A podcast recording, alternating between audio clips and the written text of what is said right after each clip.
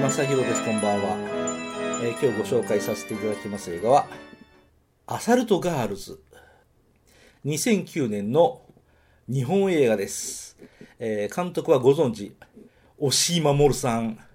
そう僕なんかよりもあなたの方がよく知ってるでしょえーあのパトレイバーだとか。これは風の谷のナウシカですか？知らない。知らない。違うんじゃない？違うんじゃない？パトレイバーか。うるせえ奴らか。ああんま知らない。パトレイバーですね。え？エヴァンゲリオンではないんですね。まあ何でもいいです。はい。えー出演は菊池凛子さんと黒木メイサさんと佐伯ひな子さん。音楽はご存知河合健二さん。うん、まあそんな映画ですね。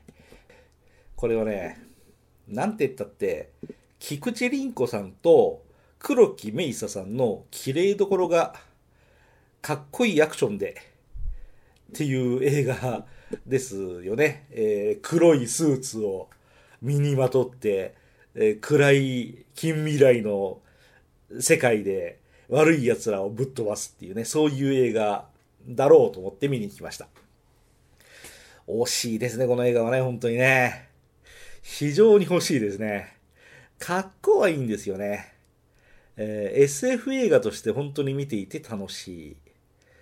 なんか、それだけなのが非常に残念。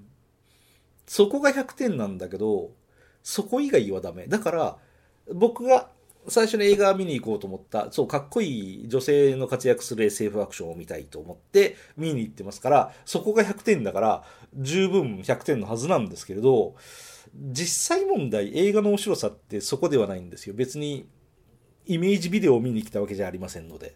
それだけではダメです。じゃあ何ですかっていうと、やっぱ映画だから、脚本が面白い方がいいです。えストーリーが面白い方がいいです。あ、こんなところに意外な伏線があって、その伏線が後で回収された時に頭の中でバッチリ繋がるっていう。これが映画の魅力だと僕は思っています。で、それがないから惜しく感じる。そう、あのね、なかなかストーリーが進んでいかないんですよね。サクサク進んでって、次はどうなるの？次はどうなるの？っていう風に、どんどんストーリーに、映画の中に自分がのめり込んでいくっていう、この感じがない。そう、まどろっこしい。編集のせいですかね。上映時間は短いんですよ。その割にすげえ長く感じてしまったっていうのが実感ですね。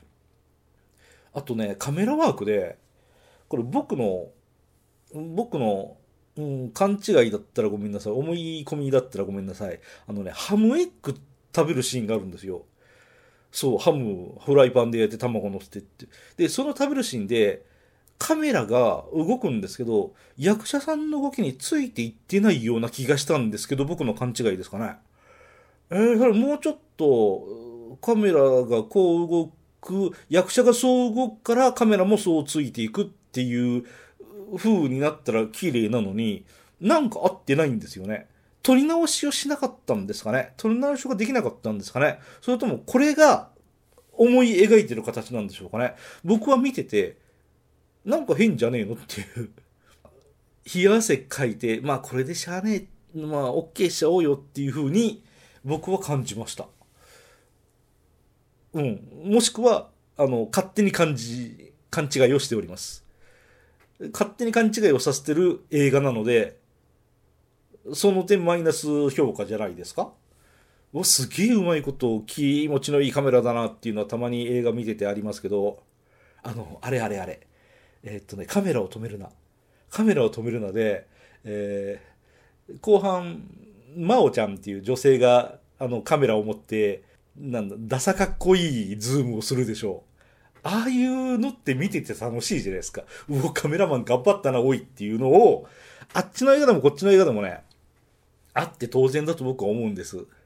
けど、僕はこのアサルトガールズでそれを感じなかった。うん、ちょっと、その直前のカタツムリが出てくるシーンがすげえ綺麗だったんで、その対比もあって非常に見苦しいシーンだなというのを思いましたね。えー、でもまあ、映画館の中は、あの、一人で来てる男性ばっかり。えー、まあ僕もそのうちの一人ですけど、あの、黒木メイサさんとかね、えー、綺麗どころが魅力たっぷりで書かれてるので、そういう点ではおすすめです。スケベ目線で見に来てる男の人が一人で来てるっていうばっかりですけどね。えー、もちろん僕もですけど、そんな感じです。あと、あの、砂の惑星のサンドワームのパクリは、僕は好きじゃない。あの、日本映画が露骨に外国映画の真似をするのは好きじゃない。え、いろんな意味で惜しい作品だなと思っております。